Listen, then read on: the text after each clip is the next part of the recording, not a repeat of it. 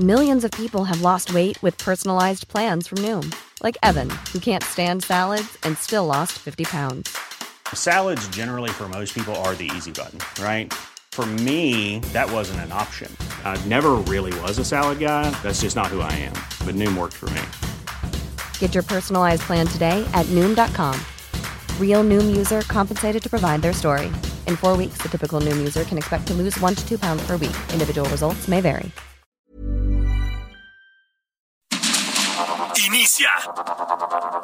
Heraldo Noticias de la tarde con Jesús Martín Mendoza. En Heraldo Radio.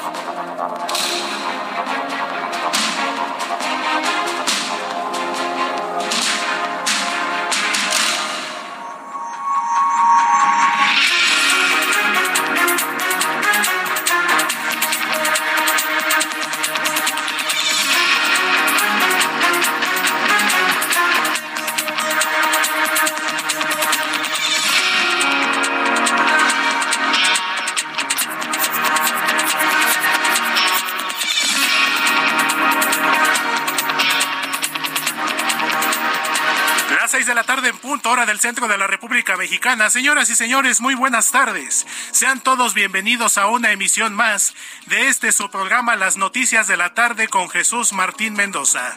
Hoy viernes 19 de mayo de 2023, un cierre de semana, una semana bastante intensa en materia informativa, un nuevo agarrón entre el presidente Andrés Manuel López Obrador y el Poder Ejecutivo a través de la Suprema Corte de Justicia de la Nación, un nuevo decretazo, por si fuera poco, la disputa y la polémica que hubo con respecto al presidente de la mesa directiva del Senado, Alejandro Armenta, y la ministra presidente de la Suprema Corte de Justicia de la Nación, Norma Lucía Piña, luego de este intercambio de mensajes vía WhatsApp. Sin lugar a dudas, una semana bastante cargada en materia informativa y este viernes no es la excepción.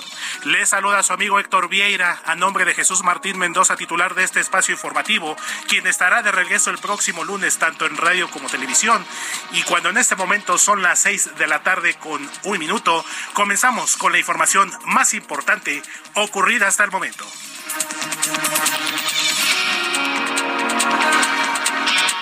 Le informo que el presidente Andrés Manuel López Obrador emitió la noche de este jueves un decreto en el que se declara como asuntos de seguridad nacional e interés público la construcción, funcionamiento y operación de sus obras prioritarias como el tren Maya, el corredor interoceánico del Istmo, así como los aeropuertos de Palenque en Chiapas y las terminales aéreas de Chetumal y de Tulum, allá en el estado de Quintana Roo. En más información, el todavía comisionado del Instituto Nacional de Migración, Francisco Garduño, aseguró que duerme tranquilo luego del incendio que cobró la vida de 40 migrantes en la estación de Ciudad Juárez, Chihuahua, el pasado 27 de marzo, pues él dijo que se encontraba a 1.800 kilómetros de distancia cuando ocurrió la peor tragedia migrante en la historia de México. Y en más información también le comento que elementos de la Secretaría de Marina Armada de México ocuparon las instalaciones de la empresa Grupo México Transporte, esto en el estado de Veracruz, desde las 6 de la mañana de este viernes como parte de la expropiación temporal de tres tramos ferroviarios de aquella entidad por parte del gobierno federal, esto como parte también del corredor del Istmo de Tehuantepec.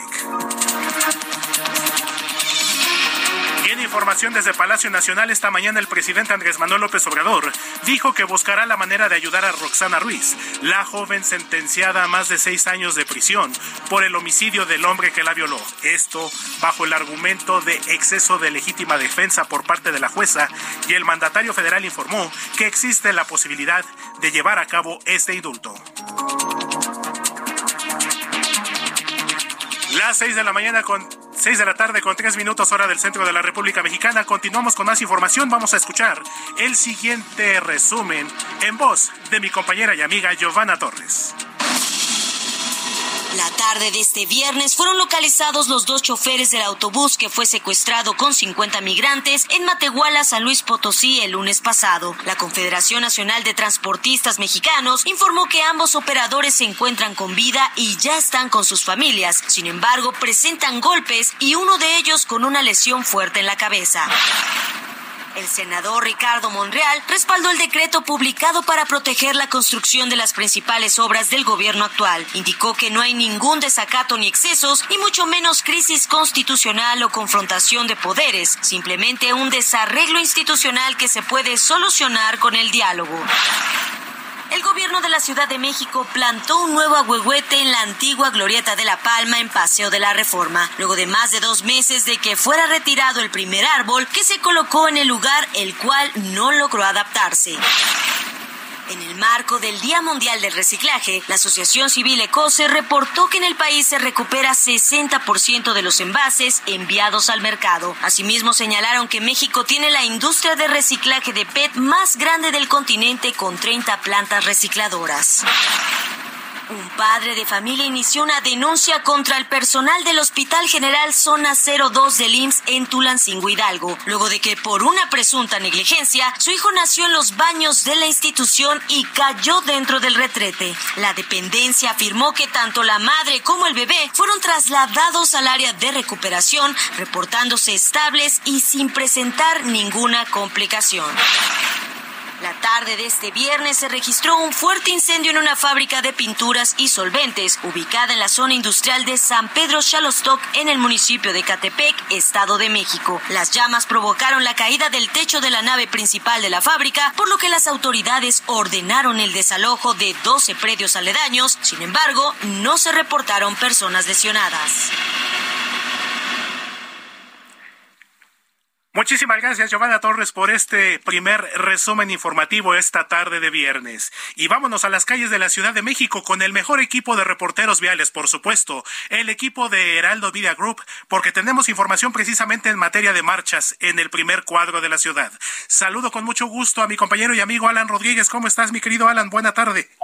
Hola, ¿qué tal, Héctor? Amigos, muy buenas tardes. Pues ya se encuentra esta manifestación por parte de familiares y amigos de Roxana Ruiz Santiago, la joven oaxaqueña que recibió una sentencia de seis años, dos meses por haber matado a su agresor durante pues este ataque que se estaba registrando que lamentablemente pues en esta legítima defensa el hombre pierde la vida, sin embargo, ante la indefensión por parte de los jueces del bordo de Sochaca le fueron dictados estos seis años de prisión. Derivado de esto, sale una manifestación de la glorieta de las mujeres que luchan con rumbo al Ángel de la Independencia. Afectó durante varios minutos la avenida Paseo de la Reforma, pero en este punto ya se encuentran conviviendo, compartiendo experiencias y sobre todo dando un mensaje de apoyo entre las mujeres en este punto de la avenida Paseo de la Reforma, el cruce con Florencia, frente a las escalinatas del Ángel de la Independencia. Pero vamos a escuchar un poco cómo se escuchó esta manifestación y parte de las consignas que gritaron. Vamos a escuchar el audio.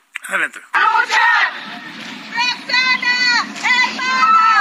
¡Aquí está tu manada! ¡Roxana, hermana! ¡Aquí está tu manada! Héctor, amigos, sin duda un gran apoyo. Aproximadamente 150 mujeres de diversos colectivos participaron en esta manifestación que ya en estos minutos está a punto de concluir y es que ya se va a registrar una fuerte lluvia en esta zona de la Ciudad de México. Por lo pronto, es el reporte que tenemos. Muchísimas gracias, mi querido Alan. Entonces, a comparación de otras movilizaciones que hemos tenido en otras ocasiones, pues este contingente de aproximadamente 150 mujeres, todo con tranquilidad, no ha habido ahí gente encapuchada, infiltrada, ni mucho menos, ¿verdad, amigo? No, amigo, pues prácticamente todas las personas que participaron en este movimiento lo hicieron únicamente con sus pancartas, no hubo pintas, no hubo otros actos como en otro tipo de manifestaciones y por supuesto pues que esto lo agradece la ciudadanía que también apoya a esta joven. Pues estamos pendientes, mi querido Alan, nos escuchamos en un ratito más y pues cuidado también con la lluvia que parece que se aproxima en gran parte de la Ciudad de México. Seguimos pendientes, querido Alan. Continuamos. Muchísimas gracias, mi compañero y amigo Alan Rodríguez, reportero vial del Heraldo Media Group. Y precisamente sobre este tema, sobre este caso de esta joven Roxana Ruiz, que ha dado pues mucho de qué hablar, ha causado pues consternación, sobre todo por el pues por el castigo que se le está dictando bajo este argumento de la del exceso de legítima defensa, pues en la conferencia de prensa matutina de este viernes allá en Palacio Nacional, precisamente el presidente mexicano prometió un indulto, si es que procede, para esta joven Roxana Ruiz, que fue condenada a más de seis años de prisión, como les comentaba a ustedes, por este supuesto exceso de legítima defensa. El presidente López Obrador explicó que si hay sentencia, se va a facilitar la posibilidad de aplicar este indulto y está dispuesto a dárselo, luego de la justificación de los jueces del caso en las que calificó precisamente el presidente mexicano como tremenda esta justificación del juez para condenar a Roxana Ruiz. No olvidemos que el caso de Roxana Ruiz pues ha dado de qué hablar en los últimos días y a decir precisamente de la propia Roxana quien explicó que su agresor, que entre otras cosas era un conocido de ella, se quedó a dormir en su casa, ya era tarde bajo ese pretexto y bueno, ya aprovechando la oportunidad de estar en su casa y de pasar la noche, este sujeto se metió a su cama sin su consentimiento, la golpeó, desafortunadamente la atacó sexualmente y amenazó con matarla, por lo que en este forcejeo Roxana alcanzó a tomar una blusa, una prenda de vestir con la que se defendió y lo asfixió. Entonces un caso sin lugar a dudas que va a seguir dando de qué hablar y sobre todo por lo que dijo el presidente esta mañana. Vamos a escuchar al presidente Andrés Manuel López Obrador. Y vamos a buscar la manera de este, ayudar a la joven y si procede, fueron las palabras del presidente Andrés Manuel López Obrador y no olvidemos, eh, amigos del auditorio, pues una situación muy complicada en materia de de mujeres en los últimos tiempos, feminicidios, ataques sexuales, se cumplió recientemente un año del caso Devani, hemos tenido otros asesinatos también como el de la joven Leslie Martínez en días pasados, que lamentablemente ayer una de las personas que encabezó los trabajos de búsqueda, pues lamentablemente falleció en un accidente laboral. No olvidemos que nuestro país lamentablemente ocupa uno de los primeros lugares a nivel mundial en materia de abusos y ataques contra las mujeres. No olvidemos que de acuerdo con cifras del Instituto Nacional de Estadística y Geografía, el INEGI, pues en promedio diariamente en nuestro país se cometen de 10 a 11 asesinatos en contra de mujeres. Entonces, pues una situación que duele, una situación que lastima y que nos hace pensar como sociedad mexicana, qué es lo que estamos haciendo mal con nuestras mujeres. Cuando en este momento son las seis de la tarde con once minutos hora del centro de la República Mexicana, vamos a darle un giro a la información porque precisamente también eh, no olvidemos que nuestro país está viviendo momentos complejos en materia migratoria luego de la finalización el pasado 11 de mayo del título 42, esta medida restrictiva por parte del gobierno de Estados Unidos que comenzó en el año 2020, todavía con la administración de Donald Trump que bajo el argumento y bajo la razón de la pandemia de COVID-19 habría la posibilidad a que los migrantes fueran expulsados de la Unión Americana, lo que ha desencadenado también un aumento en el flujo migratorio en los últimos días. Lo estamos viendo y viviendo en la Ciudad de México, para ser exactos, en la colonia Juárez, allá en la Plaza Giordano Bruno de la calle de Londres y Lisboa, donde un importante número de migrantes ha estado llegando a este punto a acampar, a A unas cuantas cuadras se encuentra ahí las oficinas del Instituto de Atención de la Comisión Mexicana para la Atención a Refugiados, la Comar, allí en la calle de Versalles. Y pues sin lugar a dudas, México vive días también complejos en materia migratoria. Y qué decir de la tragedia del pasado 27 de marzo, en el incendio de la estación migratoria allá en Ciudad Juárez, Chihuahua, donde lamentablemente perdieron la vida 40, 40 migrantes. Y al respecto, precisamente el todavía todavía comisionado, no olvidemos que se encuentra bajo proceso, comisionado del Instituto Nacional de Migración, Francisco Garduño, aseguró que tras este incendio que cobró la vida de 40 migrantes en Ciudad Juárez, Chihuahua, pues él con toda la placidez, con toda la tranquilidad, lo dijo tal cual, yo duermo tranquilo, yo me encontraba a 1800 kilómetros de distancia, o sea que con toda indiferencia, con toda falta de empatía hacia esta tragedia, no olvidemos que también los migrantes no solamente son víctimas de la situación que los obliga a huir de sus países de origen, también son víctimas de la inseguridad, de desapariciones, de asesinatos incluso, de asaltos, de robos a su paso por territorio mexicano. Vamos a escuchar al todavía comisionado del Instituto Nacional de Migración, Francisco Garduño. ¿No? Después de sí, sí, yo estaba a 1800 kilómetros de distancia del suceso. No podía yo llegar en tres minutos que se suscitó en, la conflagración, en la cual dos venezolanos provocaron con dolo el incendio y empleados del Instituto Nacional irresponsablemente no localizaron el Pues las palabras de Francisco Garduño, sí señor, sabemos que no podía llegar es verdad, si efectivamente estaba a 1800 kilómetros de distancia, pero pudo haber llegado en las siguientes horas posteriores a la tragedia, pudo haber tenido un poco más de empatía, pudo haber tenido un poquito más de apego hacia los familiares de las víctimas y de los sobrevivientes también, y pues tal parece que esto me recuerda un alguien que dijo por ahí, yo solo soy la directora, aquí tal parece que también da a entender yo solo soy el comisionado, fue culpa de los venezolanos que encendieron el fuego adentro de la estación y sin embargo todavía se mantiene en el cargo. Precisamente Francisco Garduño también agregó que ha comparecido como se debe y aunque fue vinculado a proceso, el juez ordenó que no lo podían remover del cargo por la presunta y valga la redundancia, la presunción de inocencia. Escuchemos nuevamente a Francisco Garduño y he comparecido, como lo dije inicialmente, este, mis compromisos como ciudadano, como servidor público,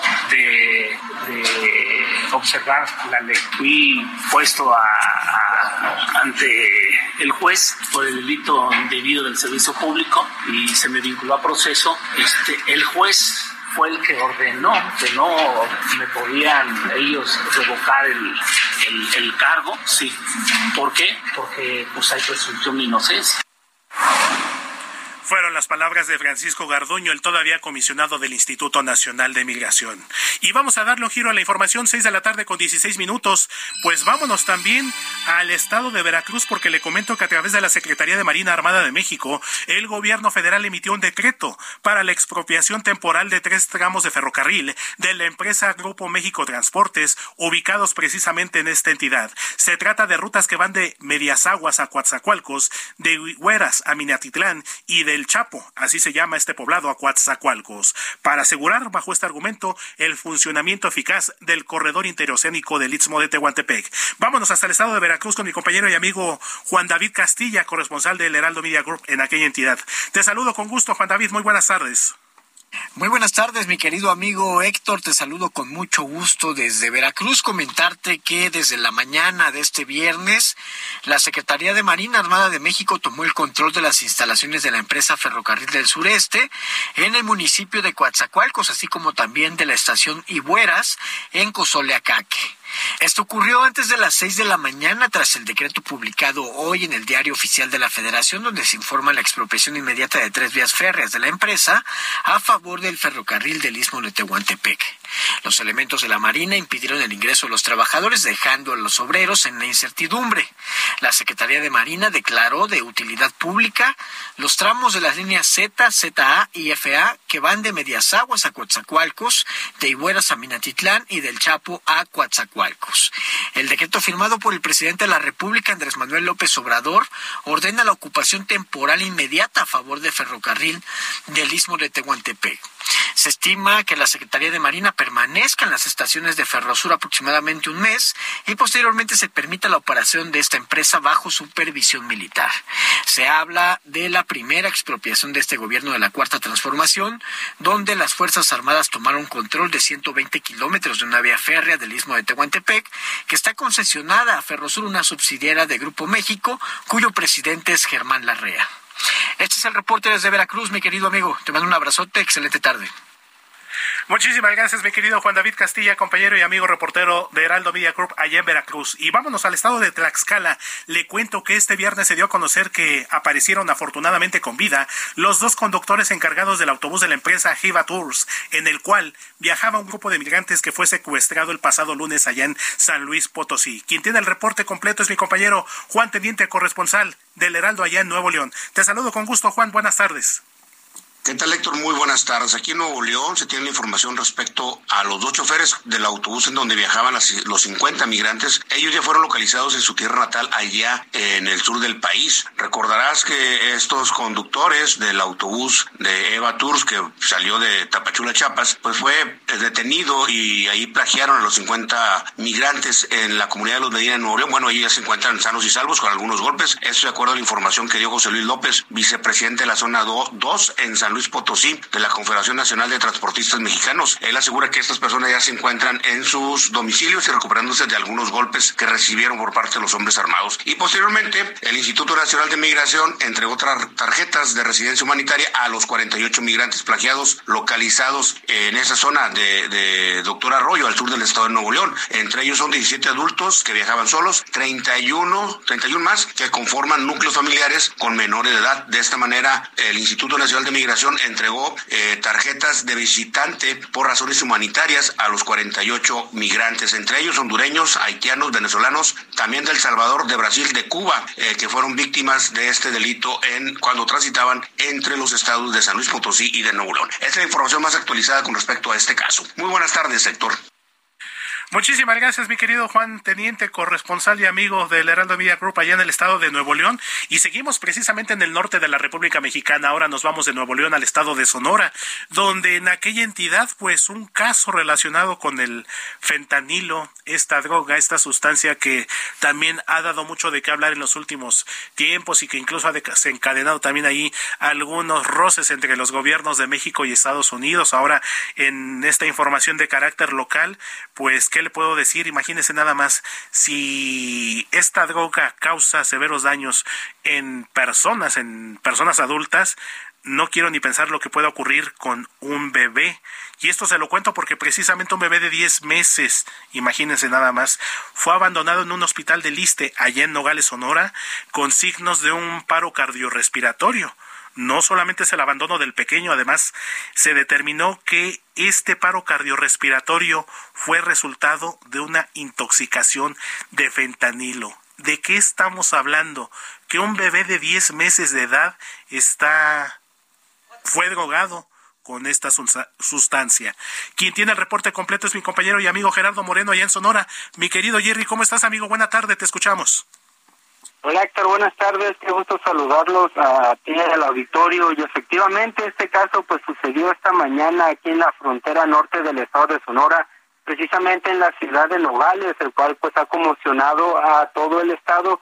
Y es que un bebé de solo 10 meses fue internado en el hospital de Liste de esta ciudad fronteriza diagnosticado con intoxicación de fentanilo, pues que sabemos el cual se logró salvar gracias a que recibió un tratamiento oportuno de naloxona, que es un medicamento que se usa para contrarrestar las intoxicaciones de drogas fuertes. Te platico que los hechos se registraron a las 9.30 de la mañana de este viernes, donde pues una persona llevó a este menor a urgencias del nosocomio, ya que presentaba paro respiratorio, al parecer por esta sobredosis del opiácido. El directivo de este hospital explicaron que el menor llegó ya en condiciones críticas y se le tuvo que intubar inmediatamente y darle respiración cardiopulmonar. Sin embargo, al retirarle el pañal, notaron que había alrededor de cuatro o cinco pastillas azules con la leyenda M30 que son conocidas como por ser la, de la droga fentanilo. Ante esto, pues aseguraron y por la sospecha de que el menor pudo haber consumido, consumido una de estas pastillas, pues se le puso desde volada el, medicamento naloxona de forma intravenosa para contrarrestar los efectos y hasta estos momentos pues el menor ha respondido bien. Eh, se informó que permanecerá en observación médica hasta que se logre estabilizar y ya después sería trasladado a un hospital de Leeds Bienestar ya que no cuenta con la derechohabiencia del ISTE. Te platico que el reporte marca que el menor fue llevado a la sala de urgencias por un hombre que se presentó que era la pareja sentimental de la madre del menor. Dicen que estuvo unos 20 minutos en la sala de urgencias y luego se retiró abandonando ahí al niño aunque después ya por la tarde llegó la madre del menor y se presentó ante trabajo social para saber cómo se encontraba el menor. Ya por último, platicarte que de parte de la Secretaría de Seguridad Pública se informó que ya personal del mismo hospital fue quien interpuso la denuncia y efectivamente se confirmó que las cuatro pastillas encontradas en el pañal de este menor se trataban de la droga fentanilo informó que será la Fiscalía General de la Justicia quienes ya abrieron una carpeta de investigación y pues darán información a conocer de los de los resultados de la misma a la sociedad. Héctor, ¿cómo ves esta situación aquí en Sonora? Pues un bebé intoxicado por fentanilo acá en Nogales. Un caso terrible, mi querido Jerry. Vamos a estar muy pendientes para ver cómo sigue evolucionando este pequeñito. Eh, vamos a estar en contacto contigo seguramente también en el transcurso del fin de semana para que nos sigas actualizando cuál es el estado de este pequeñín. Te mando un fuerte abrazo, Jerry. Excelente tarde y seguimos pendientes entonces. Claro que sí, aquí estaremos pendientes del caso. Muchísimas gracias, mi querido Gerardo Moreno, corresponsal del Heraldo Media Group allá en el estado de Sonora, cuando en este momento son las seis de la tarde con 24 minutos hora del centro de la República Mexicana. No se vaya, porque en unos momentos más después del corte tendremos más información aquí en las noticias de la tarde a través del Heraldo Radio.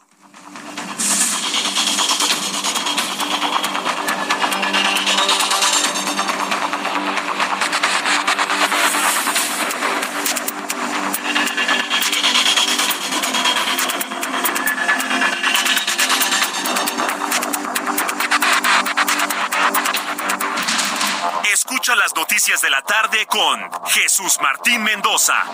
Regresamos. Continúa Heraldo Noticias de la tarde con Jesús Martín Mendoza.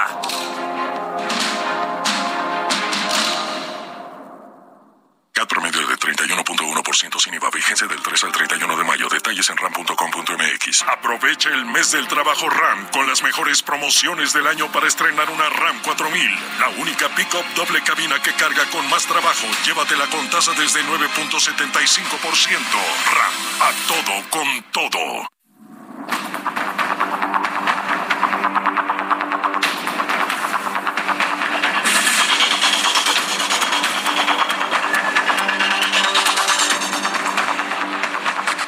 Las seis de la tarde con 30 minutos hora del centro de la República Mexicana. Continuamos con más aquí en las noticias de la tarde con Jesús Martín Mendoza. Le saluda a su amigo Héctor Vieira, nombre del titular de este espacio informativo, Jesús Martín Mendoza, quien estará el próximo lunes de regreso aquí en estos estudios desde Insurgente Sur 1271 al sur de la Ciudad de México. Y continuamos con más información precisamente porque no ha parado este jueves bastante cargado de temas de los cuales vamos a seguir platicando. Y ahora vámonos a información de seguridad y justicia, porque le cuento este caso del narcotraficante Héctor Luis eh, Palma Salazar, mejor conocido como el Güero Palma, que también intenta salir de la cárcel, le dan orden de liberación, no se sale, no se va, el gobierno federal busca de alguna manera mantenerlo todavía en prisión y para eso el gobierno federal a través de la Fiscalía General de la República pues continúa buscándole casos para poder mantener en prisión a este narcotraficante del cual le estoy hablando que ya son más de 30 años de ¿cómo podemos decirlo? De trayectoria, de historial delictivo. Yo recuerdo que el Güero Palma se hablaba de él desde la década de los noventas, en la época donde también Joaquín El Chapo Guzmán comenzaba a tejer su emporio con el cártel de Sinaloa. Incluso eh, hubo una confusión en el aeropuerto internacional de Guadalajara con el asesinato del cardenal Juan Jesús Posadas Ocampo, que precisamente se decía que lo confundieron con el Güero Palma. Y le comento esto porque precisamente autoridades judiciales ordenaron una nueva orden de aprehensión para el cofundador precisamente del cártel de Sinaloa, Héctor Palma Salazar, alias el Güero Palma. Esto ahora por el delito de homicidio calificado, por lo que se mantendrá preso en el penal de máxima seguridad del Altiplano, allá en el municipio mexiquense de Almoloya de Juárez. Y quien tiene el reporte completo, saludo y me da mucho gusto hacerlo a mi compañero y amigo Gerardo García, corresponsal del Heraldo Media Group allá en el Estado de México. Te saludo con gusto, Jerry. Buenas tardes. ¿Cómo estás, amigo? Hola, ¿qué tal? Muy buenas tardes. Saludarte, Héctor, a ti también a todo al auditorio. Y efectivamente, el equipo jurídico de Jesús Héctor, el Güero Palma Salazar, considerado cofundador de este cártel de Sinaloa, confirmó que le fue notificada esta nueva orden de aprehensión por homicidio calificado cometido en contra de un subdirector de custodia y guardia del penal federal número 2 en Zapopan, Jalisco, aunque negaron un posible traslado ante este esta nueva causa. A las 23 horas del jueves que el capo mexicano conoció de esta nueva imputación por parte de un juez, eh, de un juez federal con sede en Jalisco y con ello se mantendrá en la cárcel. De las, desde las afueras de este penal de El Altiplano, Almoloya de Juárez, el abogado José Gabriel Martínez Rodríguez ha dado a conocer la nueva información sobre este caso y conocerán de la situación legal final hasta el próximo miércoles a las 23 horas, cuando precisamente eh, ya termina ese plazo. Afirmó que tienen confianza de que se resuelva a su favor de su cliente porque ese testigo ya lo han invalidado de otras causas. Además, también descartó que por este asunto pueda haber un traslado del altiplano a otra cárcel federal, porque incluso puntualizó que la cárcel que estaba en Jalisco ya no funciona, al menos desde hace cuatro años, y entonces se, que, eh, se quedará recluido todavía en este penal de máxima seguridad ubicado en Almoloya de Juárez. Previamente a esta nueva orden de aprehensión, la defensa jurídica de Jesús Héctor El Güero Palma Salazar había defendido una y otra vez que ya no debía, ya no le debía nada a la justicia mexicana. Sin embargo, sale este nuevo asunto y vamos a ver qué eh, desenlace tiene para el próximo miércoles. Reiterar que eh, vence el plazo a las 23 horas. El reporte desde el Estado de México. Así es, mi querido Jerry, entonces se va a mantener el Güero Palma allá en Almoloya, ahí en el altiplano, donde pues también no olvidemos que estuvo y se fugó su otrora socio y posterior rival, Joaquín Guzmán, lo era el Chapo Guzmán.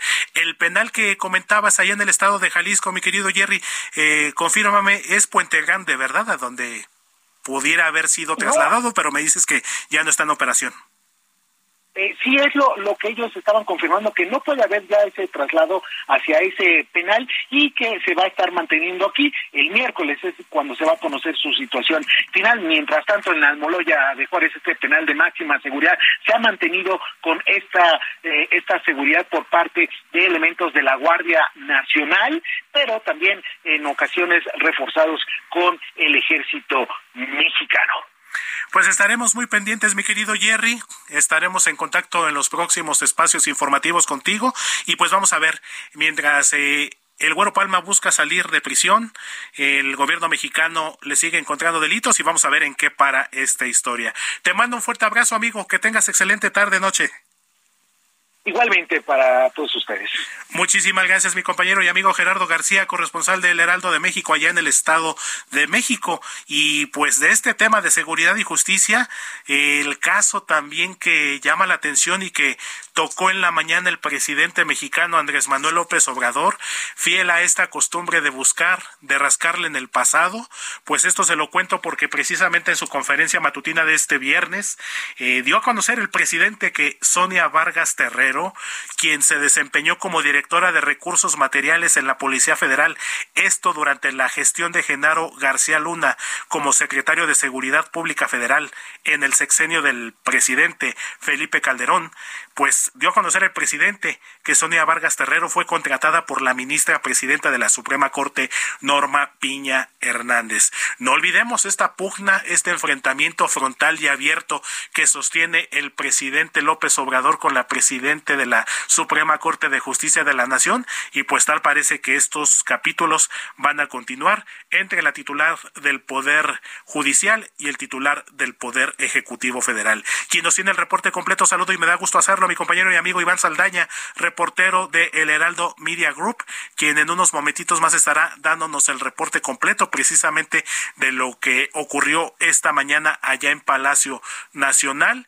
Y pues también no olvidemos que la ministra presidente de la Suprema Corte de Justicia de la Nación, Norma Lucía Piña, pues también estuvo en el ojo del huracán en las últimas horas, para ser exactos, desde el pasado miércoles, luego de que el presidente de la Cámara de Senadores, Alejandro Armenta, pues dio a conocer, filtró, compartió unas conversaciones vía WhatsApp en los que en un principio, le voy a ser honesto, muchos dudábamos de que fuera cierta esta versión, de que la ministra presidenta eh, Norma Lucía Piña le había escrito el presidente del Senado decía que lo había amenazado. Sin embargo, el día de ayer, eh, Norma Lucía Piña Hernández eh, emitió un comunicado, emitió una carta en donde confirma que efectivamente tuvo ese contacto vía WhatsApp con el presidente del Senado y que, sin embargo, ella sostiene, y lo dijo así también desde la conversación por escrito, que estaba segura de lo que estaba haciendo y que no fue para nada ningún tono de amenaza. Y ahora sí ya tenemos a mi compañero y amigo Iván Saldaña, quien nos tiene precisamente este reporte del presidente López Obrador con respecto a esta contratación de Sonia Vargas Terrero por parte de la ministra presidenta de la Suprema Corte, Norma Lucía Piña. Mi querido Iván, ¿cómo estás, amigo? Buena tarde. ¿Qué tal, estimado Héctor Auditorio? Buenas tardes. Sí, desde el atril de Palacio Nacional Hoy el presidente Andrés Manuel López Obrador acusó a los ministros, especialmente a la ministra presidenta de la Suprema Corte de Justicia de la Nación, Norma Lucía Piña Hernández, de haber contratado a Sonia Vargas Terreno, quien dijo es investigada por haber sido ex colaboradora cercana de Genaro García Luna, eh, que pues recordarán fue el ex secretario de Seguridad de Felipe Calderón y que hoy está encarcelado en Estados Unidos por delitos como crimen organizado.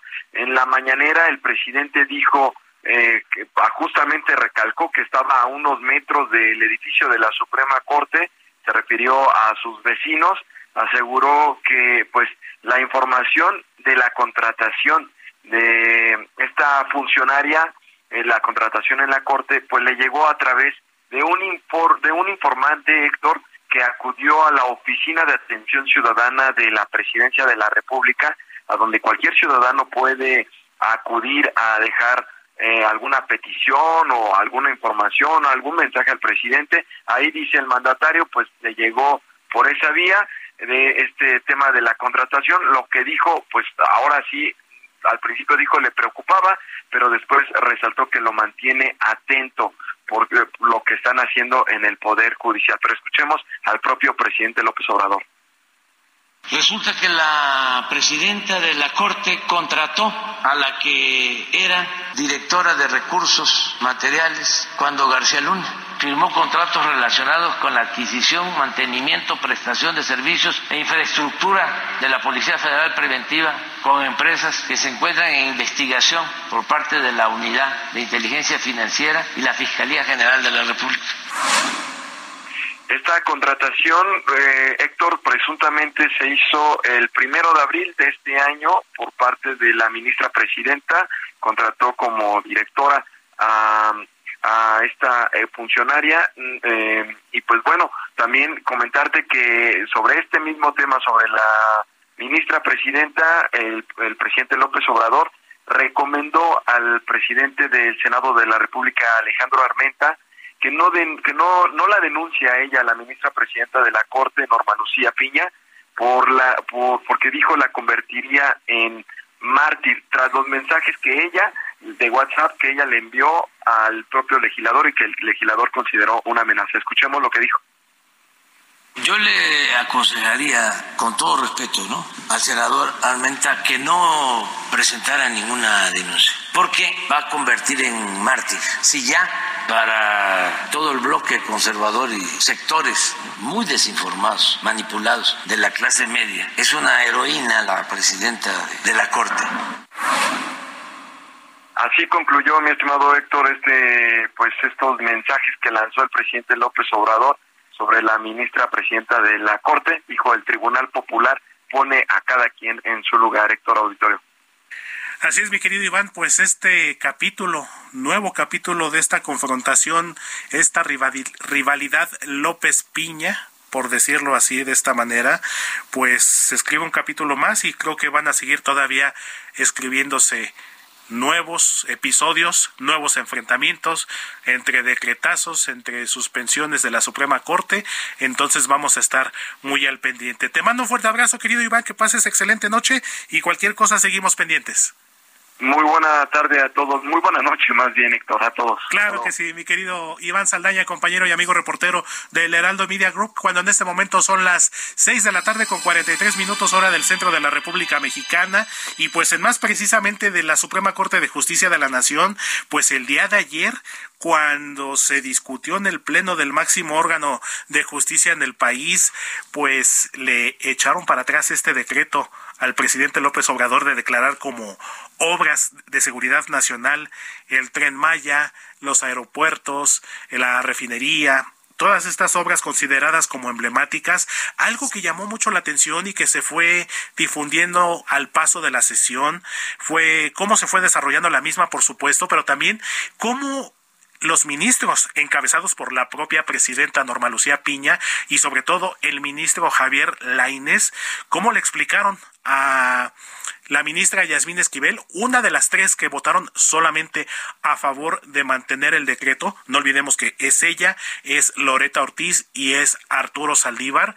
¿Cómo le explicaban a Yasmín Esquivel precisamente el proceso? Incluso el ministro Javier Laines fue objeto, fue motivo de memes, fue motivo de de Gibbs en WhatsApp, en redes sociales, por el semblante, por su expresión corporal cuando escuchaba los argumentos de la ministra Yasmín Esquivel para pues no echar atrás este veredicto por parte de la Suprema Corte. Incluso hasta le he de confesar, ya se hicieron stickers en WhatsApp precisamente del ministro Javier Laines.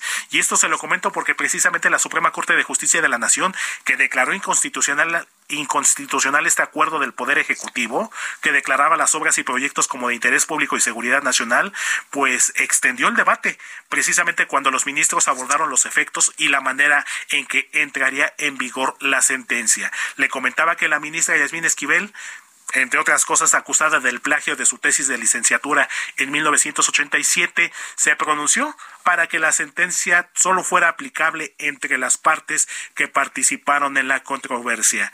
Durante este debate también la ministra Yasmín Esquivel dejó ver y expresó que para ella las partes eran el INAI y el Poder Ejecutivo, dentro del cual no consideraba a la Administración Pública Federal. ¿Y cuál es la Administración Pública Federal? Pues las secretarías de Estado involucradas en esta resolución.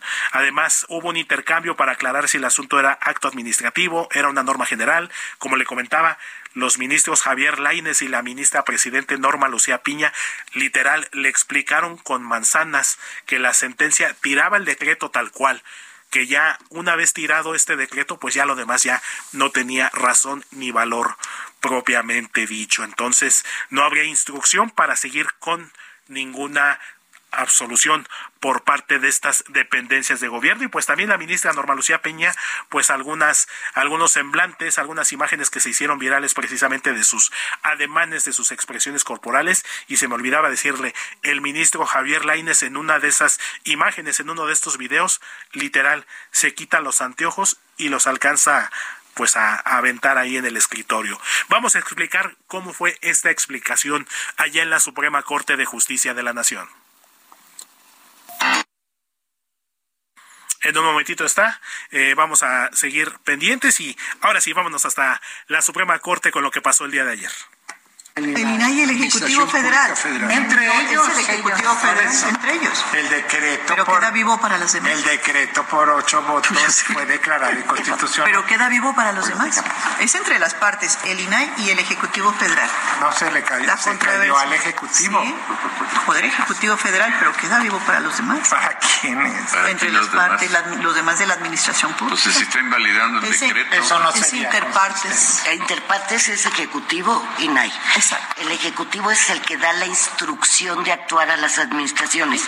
Si esa instrucción se cae, no existe ya. Si esa instrucción se cae, se cae todo. Fue contundente, fue precisa, fue muy certera la ministra presidente de la Suprema Corte de Justicia de la Nación, Norma Lucía Piña, con esta explicación, pues a la, pues a la polémica ministra Yasmín Esquivel Moza. Precisamente este tema pues siguió dando de qué hablar durante las siguientes horas antes de que ayer jueves por la tarde el presidente López Obrador emitiera un nuevo decreto. Tal parece que es un cuento de nunca acabar. La Suprema Corte eh, suprime, declara invalidez de un decreto, el presidente responde con otro y tal parece que también esto no va a acabar muy pronto. Parece que vamos a seguir viendo más capítulos y precisamente sobre esto, ante el linchamiento público del que fue objeto eh, como presidente del Senado, Alejandro Armenta, fue muy cuestionado, fue descalificado. Se decía, mucha gente no le creía de los mensajes que le había escrito supuestamente Norma Lucía Piña y que al final fue la propia presidenta del Poder eh, Judicial quien lo confirmó, pues Alejandro Armenta refrenda que la conversación con la ministra fue entre poderes de la República y no entre personas. Explicó Alejandro Armenta, quien ayer por la tarde a través de su oficina emitió un comunicado donde precisamente reitera su posición ante esta situación, pues explica que como representante del poder legislativo insistió en esperar la respuesta formal y por los canales institucionales por parte de la presidenta de la Suprema Corte de Justicia de la Nación. Alejandro Armenta, este senador de Morena por Puebla y presidente de la mesa directiva de la Cámara Alta, refirió que en coincidencia con el presidente Andrés Manuel López Obrador, anticipó que su respuesta al cuestionamiento de la ministra sobre su desempeño como legislador y presidente del Senado será institucional y apegada al derecho. No olvidemos que en la mañana, y como se lo comentaba hace unos minutos, el, y se lo decía también mi compañero Iván Saldaña, el presidente recomendó a Alejandro Armenta no emitir ninguna denuncia, ni mucho menos en contra de la ministra Norma Lucía Piña, según el presidente, para no hacerla mártir. Pero bueno, vamos a escuchar lo que dijo al respecto el senador Alejandro Armenta. El hecho de, de pretender intimidar un actuar de un legislador que es presidente del, Congreso, pues es inadmisible, no es un asunto entre personas, ni es un asunto entre una mujer y un hombre, o un hombre y una mujer, es un asunto que implica la injerencia de la facultad que es inviolable. La Constitución establece que los senadores no podemos ser reconvenidos en nuestro actuar legislativo y eso es lo que se está violentando.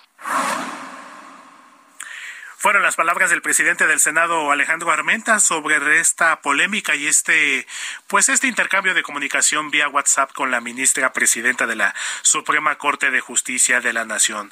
Y pues vámonos a temas temas electorales ya en la recta final de las campañas y a dos semanas prácticamente del inicio de las elecciones, tanto en el Estado de México como allá en el Estado de Coahuila, al norte del país, pues también hubo información importante porque el día de ayer, ayer por la noche se llevó a cabo allá en el Instituto Electoral del Estado de México el segundo debate entre las candidatas Alejandra del Moral de la Alianza Va por México y la candidata de Morena y su alianza Juntos Haremos Historia Delfina Gómez y pues un segundo debate que también dividió opiniones y para eso vamos a escuchar el siguiente trabajo de mi compañero y amigo Ángel Arellano Peralta. Las candidatas al gobierno del Estado de México, Delfina Gómez y Alejandra del Moral, participaron anoche en el segundo y último debate rumbo a las elecciones de la entidad a realizarse el domingo 4 de junio. Pero debate hubo poco. Se limitaron a leer propuestas de campaña, aunque hubo una que otra escaramuza, como cuando Alejandra del Moral, abanderada del PRI-PAN PRD y Nueva Alianza, dijo que donde Morena llega destruye. Además, le preguntó a Delfina Gómez si se comprometía a respetar los resultados. Donde llega Morena las cosas empeoran, porque Morena es el cambio que destruye. Si no me crees, pregúntale a la gente que vive en Tamaulipas, que vive en Zacatecas, que vive en Colima. Compara y elige. ¿Quién de nosotras tiene la capacidad de tomar decisiones para poder resolver? ¿Te comprometes a respetar el resultado de esta elección? La morenista, por su parte, tomó una boleta electoral ampliada y dijo que votar por cualquier opción que impulsa a Alejandra del Moral equivale a corrupción. Esa es la boleta. Y yo nada más hago una reflexión. Si seguimos a esta opción, es corrupción. Esta opción, corrupción. Esta opción más corrupción, indudablemente a super contra corrupción. La opción que tenemos ahorita para cambiar nuestro Estado de México, vota por el Partido Verde, por el Partido de Trabajo y por Morena, porque podemos darles una lección de dignidad que no van a olvidar. Del Moral recordó las acusaciones de que durante la gestión de Delfina Gómez en la alcaldía de Texcoco mataron a 3.000 perros. 5.5 millones de perros y 2.5 millones de gatos en la entidad están en la calle. Tenemos que protegerlos. Durante el primer año vamos a crear cuatro centros de rescate animal. Nesa, Texcoco, Metepec y Temoaya. Yo espero que sea falso el que hayan matado más de tres mil perros en la administración de la maestra Delfina. Delfina Delfina Gómez dijo que era guerra sucia y le recordó los resultados de la elección cuando compitieron por el Senado. Cuando la ambición es más grande que la dignidad, se recurre a la guerra sucia y a las mentiras. Debe ser frustrante ver cómo pasaron las horas, los días y los meses y no lograste avanzar en un solo punto en la preferencia. El tiempo se te acabó, los apoyos se te acabaron, vas quedando sola y te recuerdo que ya te gané una vez por casi el doble de votos y esta vez no será la excepción. Del Moral respondió que ya la alcanzó en las encuestas. Pues me da mucho gusto, Delfina, que empieces a debatir. No te enojes. Enójate con los que te dicen mentiras. Ya te le cansé, te voy a ganar, ya perdiste una vez y vas a volver a perder. Los temas desarrollados en el debate fueron seguridad y justicia, economía y empleo, educación, medio ambiente y desarrollo sustentable. La periodista Ginarelli Valencia fue la moderadora quien, cabe recordar, entró en suplencia de la también periodista Pamela Cerdeira luego de que Morena solicitó que ya no fuera ella quien guiara este ejercicio de una hora realizado en el Instituto Electoral del Estado de México. Debate aburrido. Además, a esa misma hora, 8 de la noche, se jugó la semifinal del fútbol mexicano entre las Chivas y el América. Por cierto, ganó el América 1-0. Reportó para las noticias de la tarde Ángel Arellano Peralta.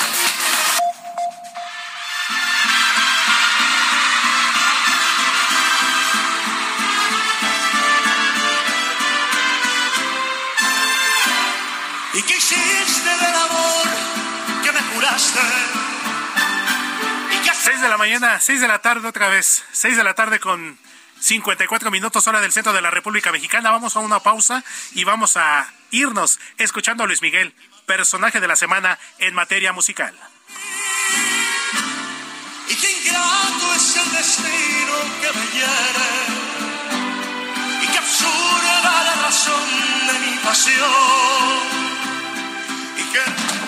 Escucha las noticias de la tarde con Jesús Martín Mendoza. Regresamos. Continúa Heraldo Noticias de la tarde con Jesús Martín Mendoza.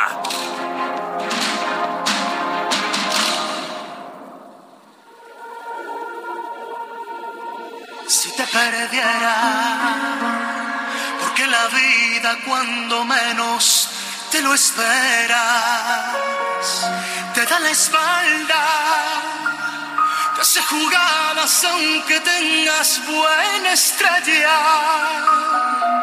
Me moriría de dolor si te perdiera, después de amarte la vida entera si te perdiera, llevarías los colores de mi vida, me dejarías sin claridad, sin resplandores, sin poemas.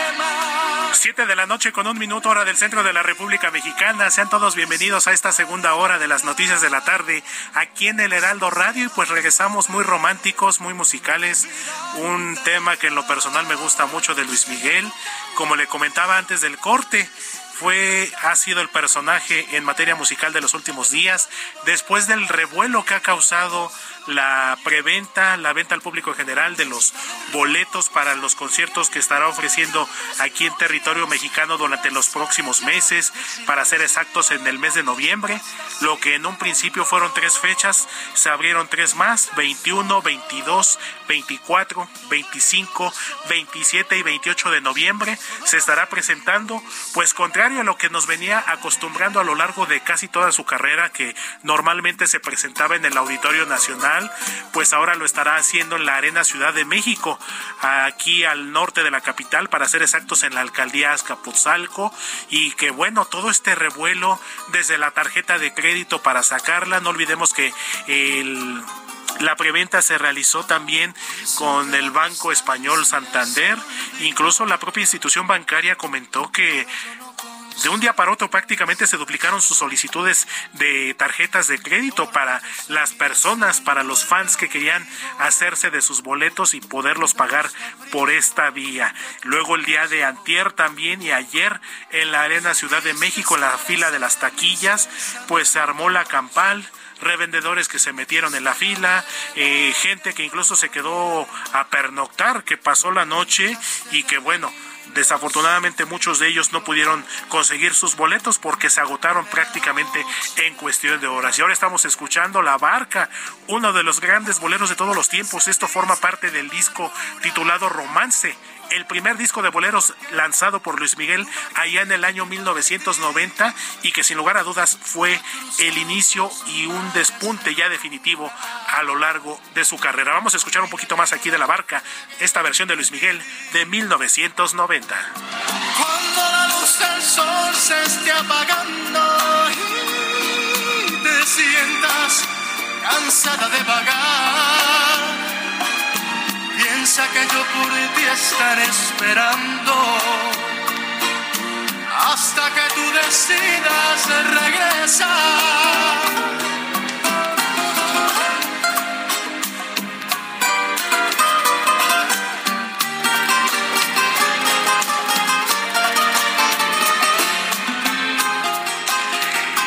Pues, ¿a quién no le ha gustado una canción de Luis Miguel? ¿Quién no a lo mejor ha dedicado algún tema, le recuerda alguna etapa de su vida. No olvidemos que Luis Miguel lanzó este primer disco romance precisamente homenajeando a los grandes boleros de todos los tiempos. Posteriormente, en 1995, lanzó su segundo romance. Dos años después, en 1997, lanzó el disco titulado Romances, del cual se desprendieron otros grandes temas como Por debajo de la mesa, como El reloj, como, híjole, es soñar contigo. Sin lugar a dudas, hablar de Luis Miguel yo creo que es uno de los artistas, en este caso cantantes, más completos de todos los tiempos aquí en nuestro país y que pues ya con más de 40 años de trayectoria prácticamente está convirtiéndose ya en una de las máximas figuras de la música latina en los últimos tiempos. Luis Miguel, que estará presentándose en la Ciudad de México en el mes de noviembre. Cuando en este momento son las 7 de la tarde con 5 minutos, continuamos con más aquí en las noticias de la tarde a través del Heraldo Radio. Hasta que tú decidas regresar.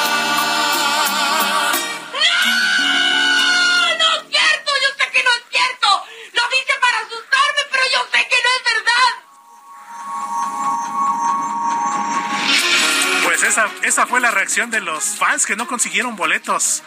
Y mira que sí, hubo miles de personas que buscaron conseguir su boleto, pues ahora van a tener que pues con quedarse con las ganas de ver a Luis Miguel en vivo, pero bueno, ya habrá oportunidad, seguramente la magia de las redes sociales, a lo mejor la propia disquera de Luis Miguel estará haciendo lo propio para eh, compartirnos estos espectáculos de Luis Miguel en la Arena Ciudad de México. Y vamos a comenzar nuevamente con el segundo resumen informativo en esta emisión de las noticias de la tarde.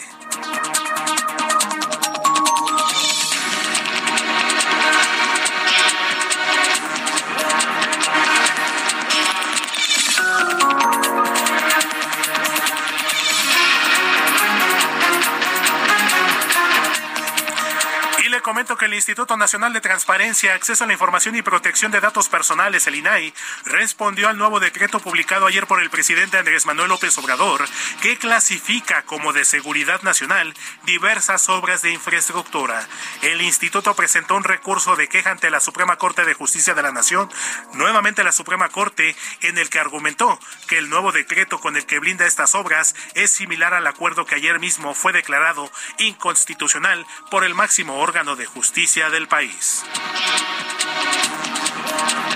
La Secretaría de Salud en Tamaulipas confirmó el primer caso de meningitis en la ciudad de Matamoros, aunque hay otros 470 pacientes sospechosos de este padecimiento, de esta enfermedad. Sobre el caso confirmado, la dependencia estatal explicó que la paciente será enviada a la Ciudad de México para una mejor atención, mientras que entre los sospechosos hay ciudadanos originarios de Texas, Colombia y Canadá.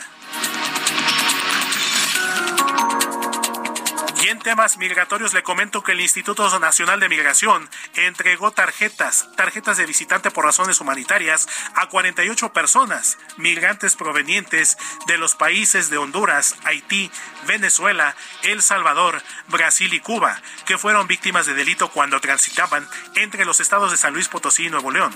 Estas tarjetas fueron entregadas a 17 personas adultas que viajaban solas y 31 más que conformaban una familia con menores de edad.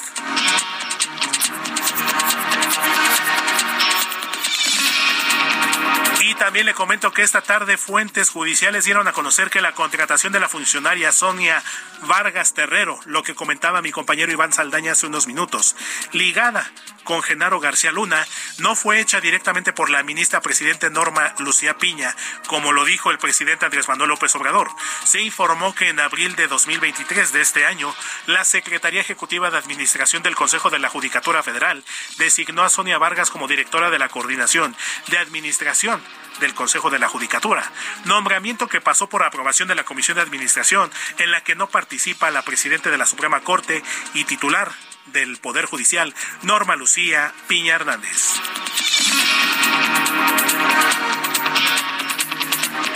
En temas internacionales le comento que el embajador de Estados Unidos en México, Ken Salazar, afirmó este viernes que la presencia de migrantes en la frontera con nuestro país ha disminuido más de la mitad.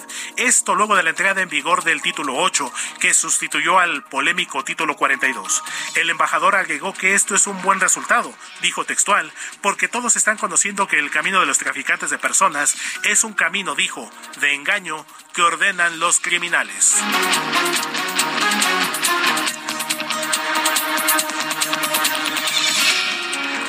Bueno, en este momento son las 7 de la noche con 9 minutos hora del centro de la República Mexicana. Seguimos con más información aquí en las noticias de la tarde. Y vamos nuevamente hasta las calles de la capital de la Ciudad de México con el mejor equipo de reporteros viales, el equipo del Heraldo Media Group, quien nos tiene la información en tiempo real. Te saludo con gusto nuevamente, Alan Rodríguez. ¿Dónde te encuentras, amigo?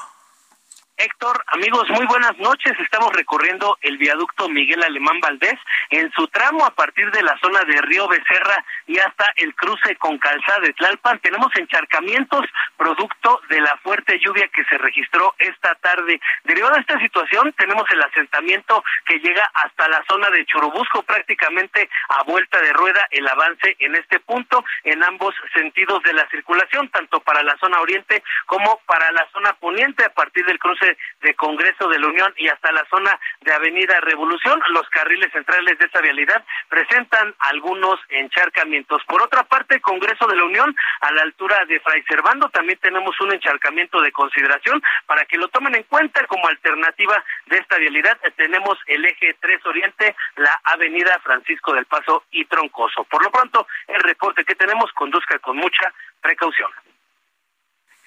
Bien lo dices, mi querido Alan, que nuestros amigos automovilistas con mucho cuidado, no olvidemos que con estas condiciones climatológicas, el pavimento mojado, los frenos pueden fallar, las llantas pueden patinar y pues ahora sí que más vale irse un poco más despacito, pero llegar seguros a casa. Cualquier cosa estamos pendientes, amigo, te mando un fuerte abrazo y con mucho cuidado. Continuamos al pendiente, muy buena tarde. Muchísimas gracias, Alan Rodríguez, compañero y amigo reportero vial del Heraldo Media Group. Y vámonos también con otro compañero y amigo, esta vez mi querido Israel Lorenzana, quien nos comparte el siguiente reporte. ¿Dónde te encuentras, mi querido Israel? Buenas noches. Amigo, muchísimas gracias. Un gusto saludarte. Muy buenas noches, por supuesto.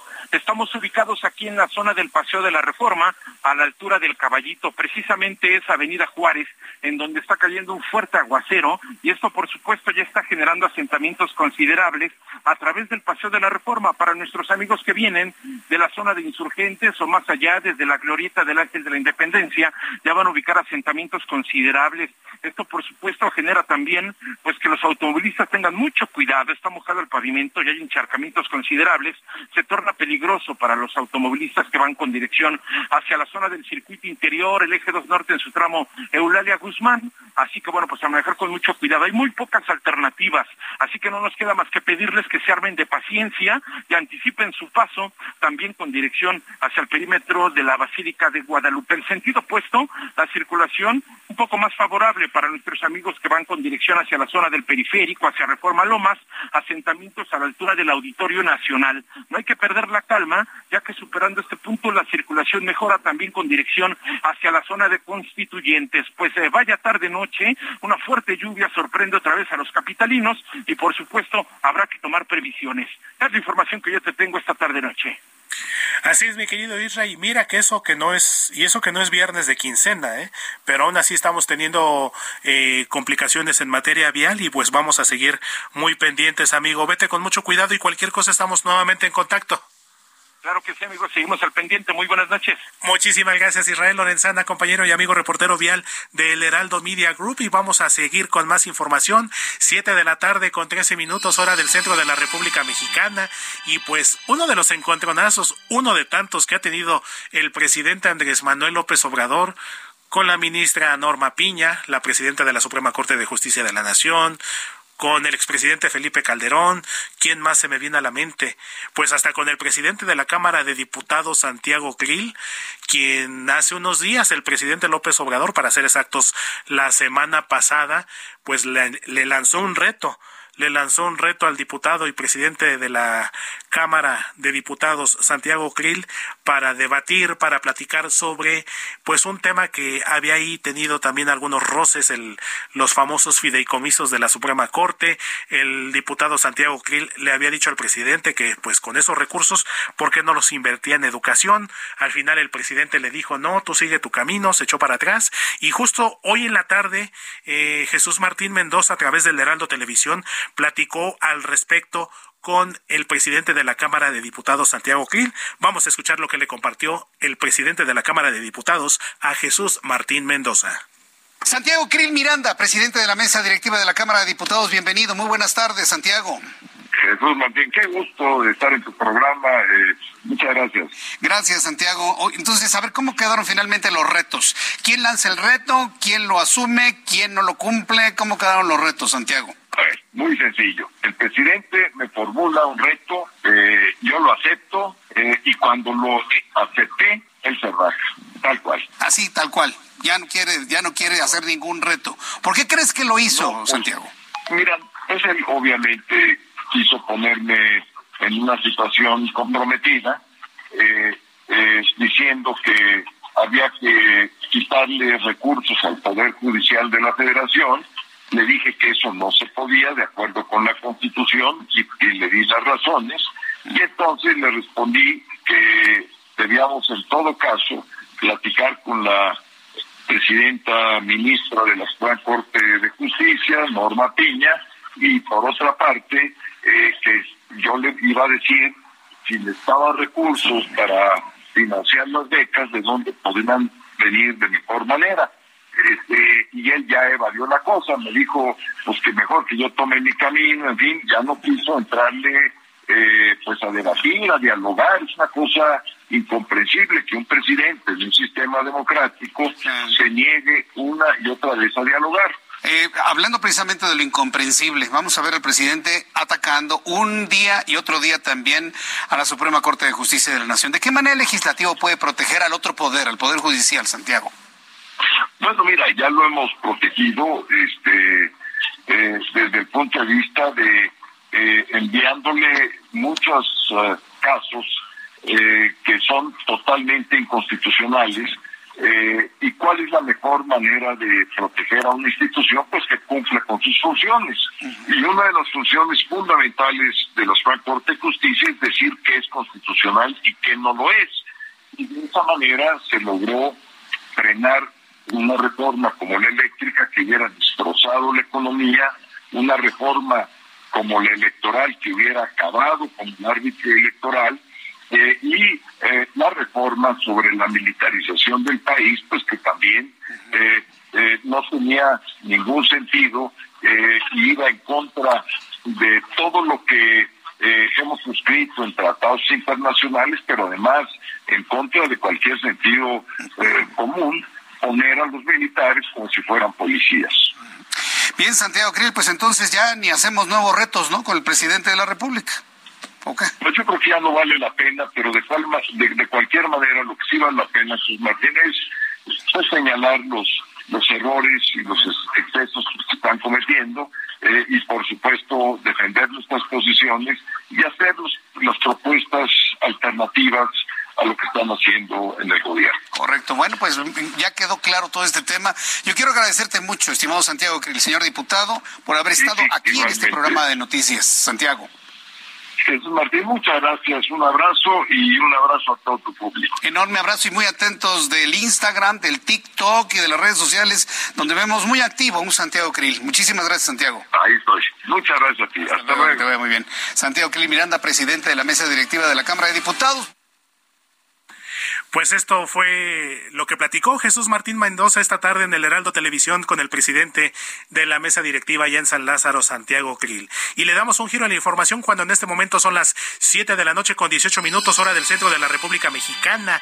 Le comento, le cuento, le comparto que pues esta semana es la semana de la sensibilización del consumo de sal, un alimento que si bien es cierto, es importante eh, en materia nutricional, pero también el consumo en exceso de este mineral, pues tiene repercusiones importantes para nuestra salud. Siempre es importante equilibrar, moderar el consumo y que bueno, este este alimento, este mineral, la sal, pues también puede ser causante su consumo en exceso de enfermedades cardiovasculares. Y quien nos va a platicar de esto, saludo y me da mucho gusto hacerlo, es a Paulina Magaña Carvajal, coordinadora de salud alimentaria en el poder del consumidor. Paulina, te saludo con mucho gusto, muy buenas tardes.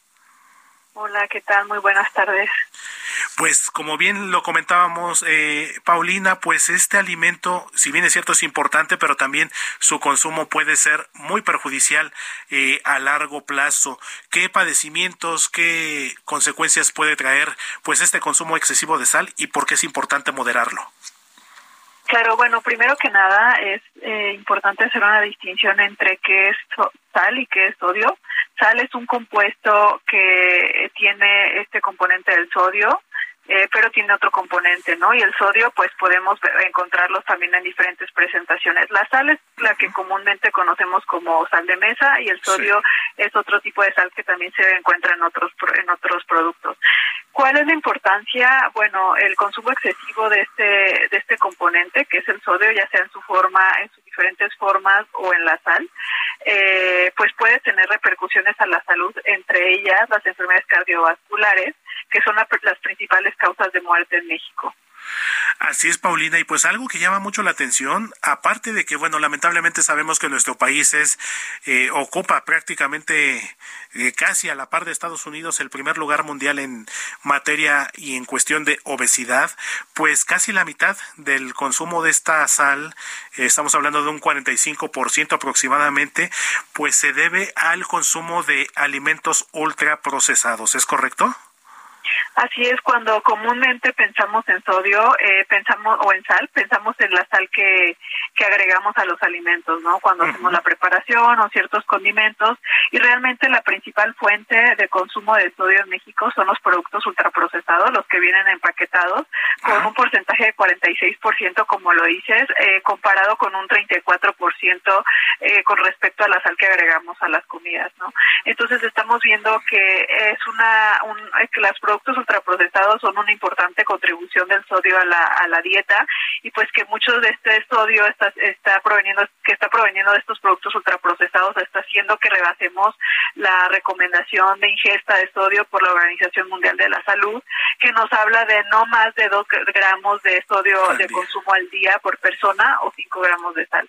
Entonces, en promedio, este pues tanto los escolares, no desde etapas muy tempranas está consumiendo alrededor de 2.8 gramos de sodio diariamente, rebasando pues por punto 8 eh, la recomendación de la Organización Mundial de la Salud y esto mismo, por ejemplo, en el consumo de adolescentes es mucho mayor, está, está en 3.7 cuando la recomendación es de 2 gramos y en la población adulta también es por arriba de lo recomendado. Entonces, sí hay un problema entre el exceso en el consumo de sodio y las enfermedades que estamos viendo actualmente en nuestro país. Estamos hablando de doble, en algunos casos casi el triple de la ingesta recomendada, Pau. Entonces, sin lugar a dudas, es algo que llama mucho la atención, pero que también nos debe de eh, hacer conciencia de las repercusiones que debe de y que tiene en nuestra salud precisamente este consumo de sodio. Y al respecto, bueno, se elaboró una propuesta de ley, ¿no? Para la reformulación de estos productos. ¿Qué nos puedes platicar al respecto, Pau? Bueno, justamente en la semana teníamos, tuvimos una conferencia de prensa entre organizaciones de la sociedad civil y la academia, no algunas investigaciones que está haciendo el Instituto Nacional de Salud Pública, y no es que actualmente exista una ley de eh, como una iniciativa para la reformulación de productos, más bien se puso sobre la mesa la necesidad de poder contar con una ley que que obligue a las empresas a reformular los productos y que tenga un límite de adición de sodio. Esto en, en contexto de que ha sucedido en otros países, por ejemplo en Argentina tiene una ley de reformulación obligatoria, lo que ha hecho pues que los productos tengan una menor cantidad de sodio, ¿no? Hasta el 90% de los productos se apegan a esta ley, lo cual hace que haya un menor uh, pues menor disponibilidad de, de, productos con alto contenido en sodio. Sin embargo, bueno, reconociendo que en México ya ha habido ciertos esfuerzos en cuanto a, lo, a las legislaciones con el etiquetado frontal de advertencia, ¿no? En el cual nos informa con estos octágonos de color negro cuando un producto tiene exceso en sodio. y pues el etiquetado. Y este etiquetado pues tuvo como consecuencia la reformulación pero digamos que no como algo obligatorio sino como algo voluntario eh, de las empresas no para que obviamente no pudieran eh, para que desaparecieran o, o, o, disminuyeran los sellos de, de, los productos no sin embargo pues sí, sí creemos que una reformulación obligatoria pues podría contribuir en mayor medida a disminuir la cantidad de, de sodio que consumimos por medio de estos productos. Exactamente Pau, pues estaremos muy pendientes, un tema muy importante en materia de salud pública, tanto a nivel individual, pero a nivel como sociedad mexicana, que históricamente somos, somos de los máximos consumidores de sal y de sodio. Entonces, vamos a estar muy al pendiente, Pau, y por supuesto estaremos en contacto nuevamente contigo. Te mando un fuerte abrazo, que tengas excelente noche.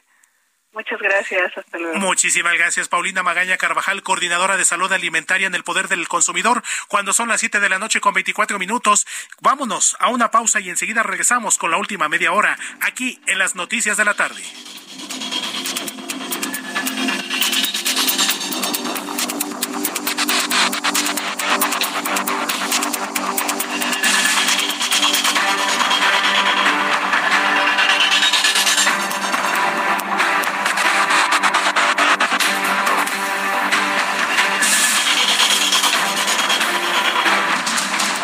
Escucha las noticias de la tarde con Jesús Martín Mendoza. Regresamos. Continúa Heraldo Noticias de la tarde con Jesús Martín Mendoza.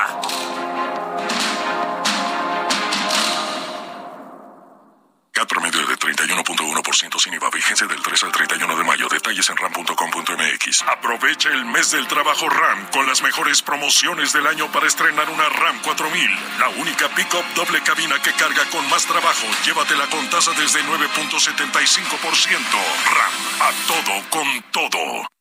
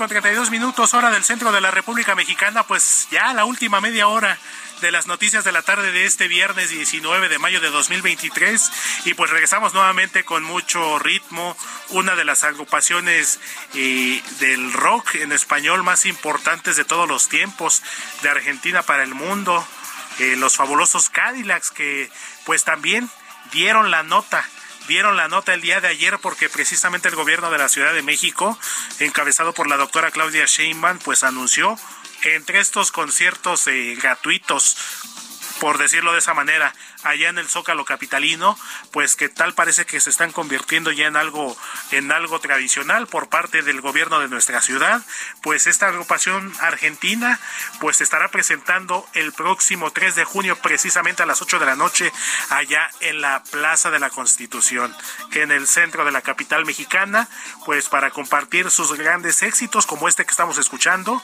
el satánico Doctor Cadillac, uno de sus primeros grandes éxitos del año 1989, que forma parte del disco del mismo nombre. Entonces, eh, los fabulosos Cadillacs estarán de México, estarán en México el próximo 3 de junio en el Zócalo de la capital mexicana.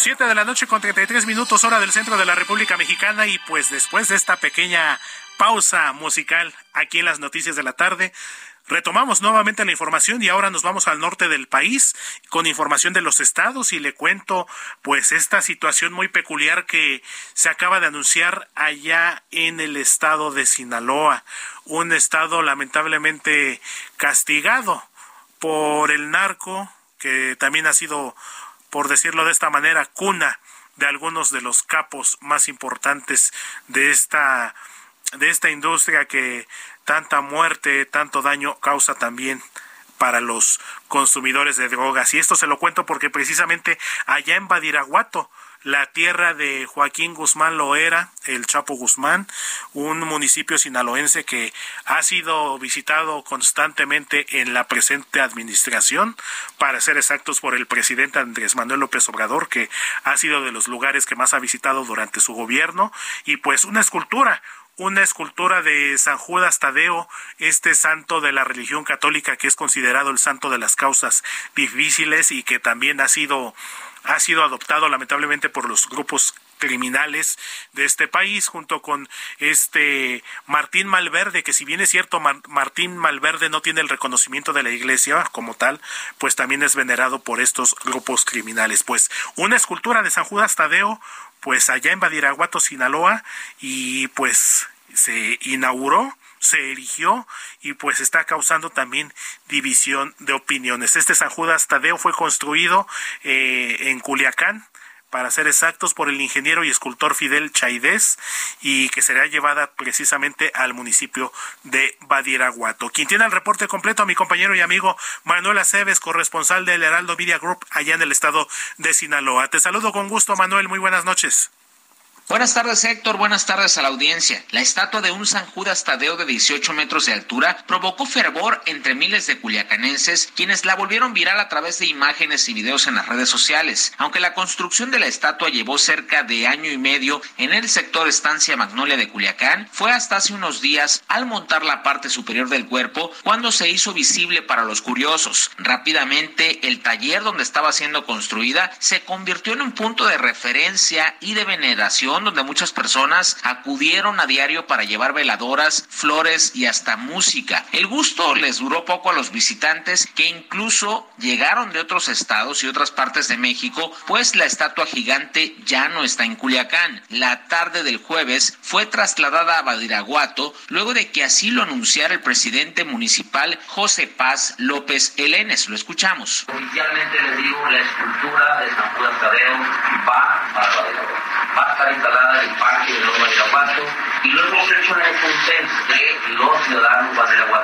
Fue ayer mismo cuando la figura llegó al municipio y comenzó a ser instalada en el nuevo mirador que habrá de atraer a cientos de turistas ya que así fue proyectado. Héctor Audiencia es el reporte desde Sinaloa. Pues ahí está la información. Muchísimas gracias, mi querido Manuel Aceves, compañero y amigo corresponsal del Heraldo de México allá en el estado de Sinaloa, pues con esta polémica estatua de San Judas Tadeo. Me corrige aquí mi compañero Ángel Arellano en la producción. Es, eh, es este Jesús Malverde. Yo había dicho Martín, le andé andaba cambiando el nombre. Me dice que Martín Valverde es un cantante, no es Jesús Malverde, este pues esta figura, no le voy a decir santo, esta figura que es venerada por los grupos criminales y que bueno, no cuenta con el reconocimiento oficial por parte de la Iglesia Católica. Y ya para cerrar información eh, de los estados, pues vamos nuevamente al Estado de México con este caso de la joven Roxana Ruiz, esta joven que fue condenada a seis años de prisión por defenderse y pues tuvo que privar de la vida a su violador durante este ataque y se lo comento porque el abogado Ángel Carrera, el abogado de Roxana Ruiz, agradeció al presidente Andrés Manuel López Obrador por posicionarse sobre este caso precisamente al sugerir que buscará concederle el indulto. Pero el abogado explicó que este indulto se puede otorgar cuando ya no existen más medidas de apelación, las cuales dijo aún se pueden realizar para que Roxana sea declarada inocente, ya que aclaró, y esto es muy importante precisarlo, de aceptar este indulto, tendría que reconocer que sí cometió este exceso de legítima defensa del cual se le señala y por el cual se le condenó a estos seis años de prisión. Por su parte, la joven Roxana también agradeció al presidente López Obrador para revisar su caso y tener al respecto el interés de informarse sobre este proceso. Entonces, así la situación de este caso de la joven Roxana, que estaremos muy al pendiente qué giro tiene al respecto. Cuando en este momento son las 7 de la noche con 39 minutos hora del centro de la República Mexicana y dejamos los estados para regresar nuevamente a la Ciudad de México a los temas de la capital. Y pues en el Congreso de la Ciudad de México, pues también inició la discusión, esto para la designación del nuevo titular de planeación. Y quien nos va a platicar al respecto, saludo con mucho gusto a Luis Eduardo Velázquez, director del diario y semanario Capital CDMX. Mi querido Luis Eduardo, muy buenas noches. Buenas noches, Héctor, y un saludo a tu auditorio. A casi tres semanas de la renuncia de Pablo Benjure a la dirección del Instituto de Planeación en el Congreso Capitalino, los diputados se han estancado en los procesos para avanzar en la designación de una nueva titular. Por el contrario, en vez de llegar a acuerdos, legisladores del PAN y de Morena se pelean ya por aspectos meramente administrativos como designar de entre ellos a quien fungirá como contacto ante el comité de selección de la nueva directora de este instituto, mientras los diputados se pelean ese que es uno de los organismos rectores de la planeación urbana de la Ciudad de México se mantiene acéfalo. Hay que recordar que el pasado 3 de mayo el legislador panista y presidente de la Comisión de Planeación del Congreso Capitalino, Ricardo Rubio, notificó vía oficio a la mesa directiva del mismo órgano legislativo que él fungiría como contacto con el comité de selección. Por esto ya generó un conflicto porque el lunes 15 de mayo los legisladores de Morena notificaron a la mesa directiva que desconocían este autonombramiento de Ricardo Rubio como enlace. Así lo expresaron varios diputados como Lourdes Paz, Marisela Zúñiga, y de acuerdo con los diputados de Morena, la designación del enlace con el comité de selección debió ser un nombramiento colegiado o por lo menos aprobado por la Junta Directiva de la Comisión de Planeación. La figura de enlace del Congreso con el comité de selección es importante porque ayudaría en el proceso de comunicación entre legisladores y los integrantes de este comité para agilizar este nombramiento de quien ocupe la vacante que dejó Pablo Benjuret. Desde el pasado 17 de abril, este comité de selección pidió al Congreso Capitalino que se designara a quien fungiría como enlace y no se ha podido. A un mes de aquella solicitud, los diputados no han logrado ningún avance. Esperemos que esto se dé en poco tiempo porque es un nombramiento muy importante, sobre todo para la planeación y el desarrollo de la capital del país. Así es, mi querido Luis Eduardo, pues esperemos que sí, que haya sobre todo disposición y voluntad política tanto de la bancada de Morena como los opositores. Pues esto me recuerda mucho, mi querido Luis Eduardo, pues hace poco más de una semana, ¿no? Un encontronazo que tuvieron precisamente Morena y la oposición por esta ley que aprobaron para la continuidad de Ernestina Godoy como titular de la Fiscalía de Justicia Capitalina y pues esperemos que este tema también no sea nuevamente motivo de una confrontación. Como bien lo dices, el titular de planeación, pues uno de los cargos de mayor importancia y sobre todo que es muy importante que no que no esté vacante, que no esté disponible. Te mando un fuerte abrazo, Luis Eduardo. La próxima semana ya está Jesús Martín de regreso y por supuesto vamos a seguirte escuchando con el gusto de siempre. Muy amable, gracias y un abrazo. Muchísimas gracias. Es Luis Eduardo Velázquez, director del diario y semanario Capital CDMX y quien nos tiene estas actualizaciones en materia legislativa y sobre todo los temas importantes para la Ciudad de México. Cuando en este momento son las 7 de la noche con 42 minutos hora del centro de México, vámonos también a darle un giro a la información internacional con mi compañera y amiga Alina Leal Hernández. Los líderes de las democracias más poderosas del mundo se reunieron este viernes para debatir nuevas formas de castigar a Rusia por su invasión a Ucrania, la cual comenzó hace 15 meses. Esto se da antes de que el presidente ucraniano Volodymyr Zelensky asista el próximo domingo en persona a la cumbre del G7 que se desarrolla en Hiroshima, Japón. El presidente de China, Xi Jinping, se comprometió este viernes a construir más líneas de ferrocarril, otros vínculos comerciales con Asia Central y propuso el desarrollo conjunto de fuentes de petróleo y gas durante una cumbre China-Asia Central con los líderes de la región en la que se destacó la creciente influencia de Beijing. Irán ejecutó este viernes a tres hombres acusados de violencia letal durante las protestas antigubernamentales del año pasado. Esto se dio a pesar de las objeciones de los grupos de derechos humanos internacionales. En Myanmar, la cifra oficial de fallecidos por el potente ciclón que azotó la región aumentó a al menos 145 personas, incluyendo 117 miembros de la minoría musulmana rohingya. Este viernes el Ministerio Ruso de Relaciones Exteriores informó que el expresidente de Estados Unidos Barack Obama está entre las 500 personas que tienen prohibida la entrada al territorio ruso. Esto como respuesta a las sanciones impuestas por Washington a Rusia. El presidente ucraniano Volodymyr Zelensky anunció este viernes que llegó a Arabia Saudita para participar en la cumbre de la Liga Árabe en la ciudad de Jeddah antes de viajar a Japón para la cumbre del G7 el próximo domingo.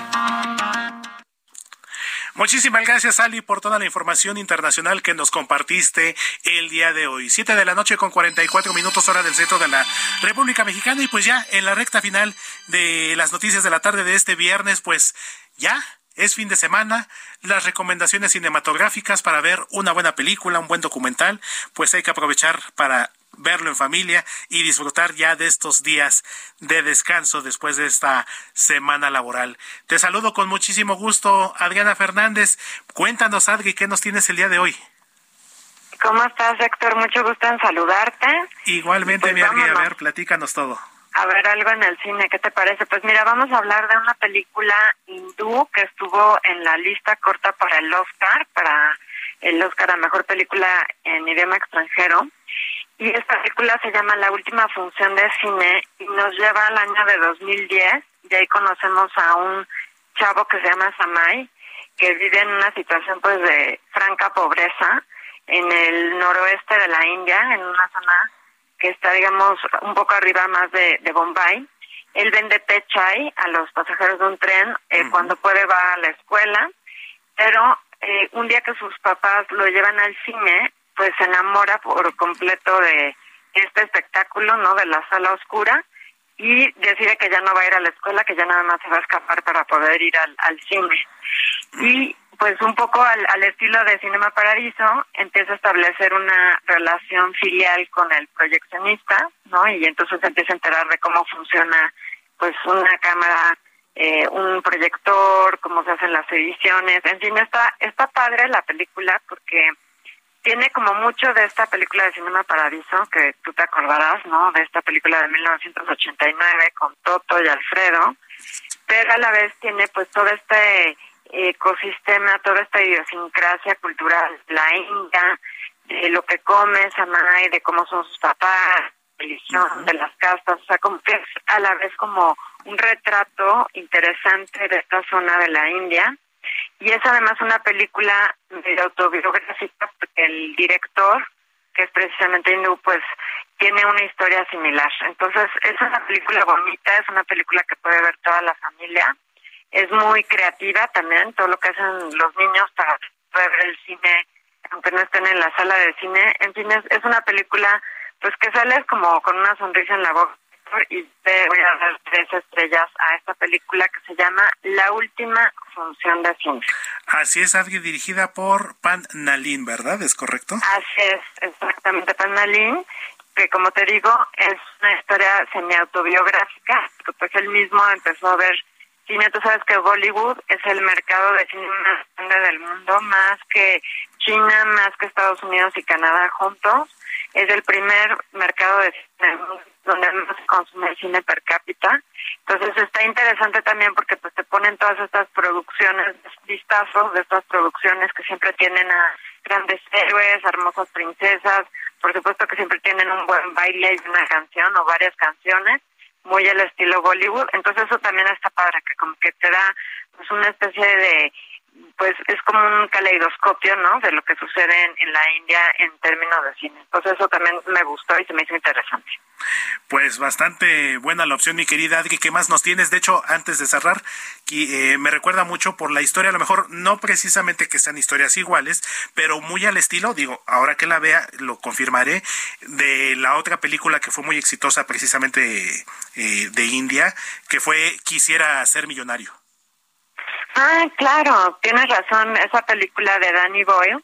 Fíjate que sí tienen algunas coincidencias porque, bueno, pues en, el Quisiera ser millonario están justamente en Mumbai, ¿no? Y tienen este este pues viven en un en un este cinturón de, de, de, miseria. Esta película es menos urbana es más rural pero también el protagonista pues eh, es de digamos de clase baja o sea pues, su, situación económica no es buena, pese a que su papá es un brahman, que como tú sabes el brahman es la casta más alta dentro del hinduismo, pero pues por malos manejos financieros el papá pues termina poniendo un puesto de, de venta de té, básicamente. Entonces, sí, eso también está interesante, ¿no? Como que hay toda una historia detrás y sí tienes razón, hay una cierta similitud en ese sentido. Pues ahora sí que a verla, mi querida Adri, y a prepararnos el fin de semana y ya estaremos platicando y ya te estaré dando mi opinión. Tus redes sociales, Adri, ¿dónde te puede seguir la gente? ¿A dónde te podemos escribir? Y, por supuesto, seguir tus recomendaciones. Ah, claro que sí, este, mi querido Héctor. ¿Quieres de la, la, segunda recomendación? ¿Nos da tiempo o ya no? Ya, andamos, ahora sí, pero encima, encima, mi querida Adri, pero te prometo que la próxima semana que ya está Jesús Martín de regreso, yo voy a estar aquí ah, presente y ya te estaré compartiendo mi opinión de la película. Claro que sí, claro que sí. Pues te dejo las redes sociales, es arroba Adriana99 en Twitter para que me puedan escribir, hacer comentarios con muchísimo gusto. Y te deseo, Héctor, un cinematográfico fin de semana. Igualmente, mi querida Adri, con esta recomendación, por supuesto que así será. Te mando un fuerte abrazo. Igualmente, muchos saludos. Muchísimas gracias. Adriana Fernández, crítica de cine, coordinadora de la Maestría en Desarrollo y Gestión de la Industria del Entretenimiento en la Universidad Anáhuac. Siete de la noche, con cincuenta minutos. Thank you.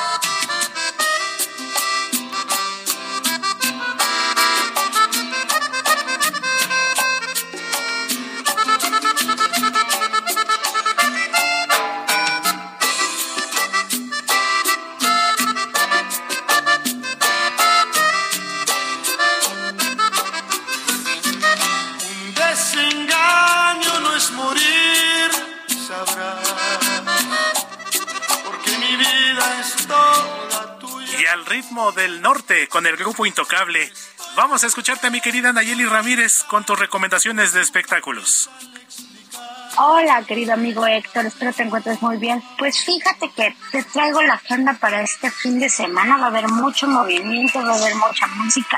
Espero que te puedas lanzar a ver a Intocable, que se va a realizar un concierto gratuito en el Monumento a la Revolución. Esto organizado por el gobierno de la Ciudad de México y la verdad es que este grupo pues vale la pena verlo porque tienen muchos éxitos. Seguramente cualquiera que nos esté escuchando sabe una canción de Intocable y ellos van a dar un espectáculo en el Monumento a la Revolución y pues va a empezar a las 8 de la noche, pero seguramente se va a extender hasta altas horas porque tienen muchos éxitos porque la gente le gusta bailar, porque la gente le gusta cantar.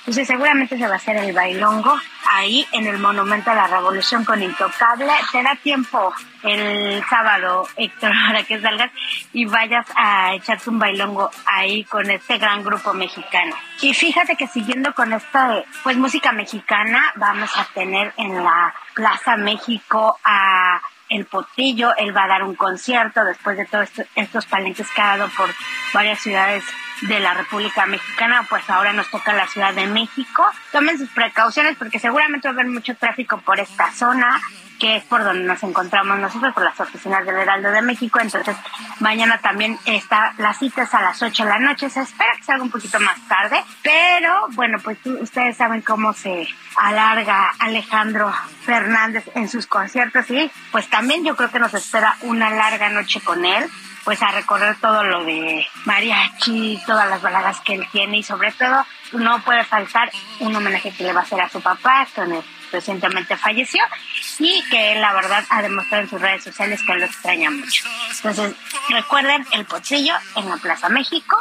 Este sábado también, la cita es a las 8 de la noche. Y ya para terminar, ¿por qué crees que me estoy dirigiendo ahorita a Puerto Rico? Porque se va a realizar ahí un festival urbano como los que ya estamos acostumbrados a ver en México, pero ahora le toca Puerto Rico. Está organizado y está muy pensado por Eladio Carrión, que quieren darle como esta visibilidad de la música en Puerto Rico y va a tener también a Bizarrap que ya sabemos que ahorita está totalmente de moda por todas estas sesiones que hice, sobre todo por la sesión que hice con Shakira, que dio tanto de qué hablar. Entonces eh, vamos a estar ahí en este festival. Se realiza también igual mañana en la noche y pues ya les estaremos platicando la próxima semana cómo nos fue, qué tal vimos a Bizarrap, qué tal vimos el Año Carrión. También va a estar Duki y también eh, va a haber otros eh, cantantes y exponentes de la música urbana de este país y de otros más. Entonces te platico la próxima semana Héctor, cómo nos fue.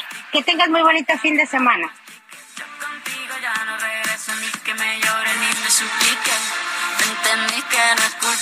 Muchísimas gracias, mi querida Nayeli Ramírez. La pueden leer todos los días en la edición impresa del Heraldo de México en la sección escena, cuando en este momento son las 7 de la noche, ya con 53 minutos, ya estamos prácticamente despidiéndonos de esta emisión de viernes de las noticias de la tarde. Quiero agradecerles eh, su atención, su compañía y por supuesto quiero agradecer a todo este extraordinario equipo que hace posible esta emisión. Giovanna Torres, Ángel Arellano en la producción, Ulises Villalpando en la operación, allá en Ingeniería, mi querido Gustavo Martínez, Ali Hernández en la redacción.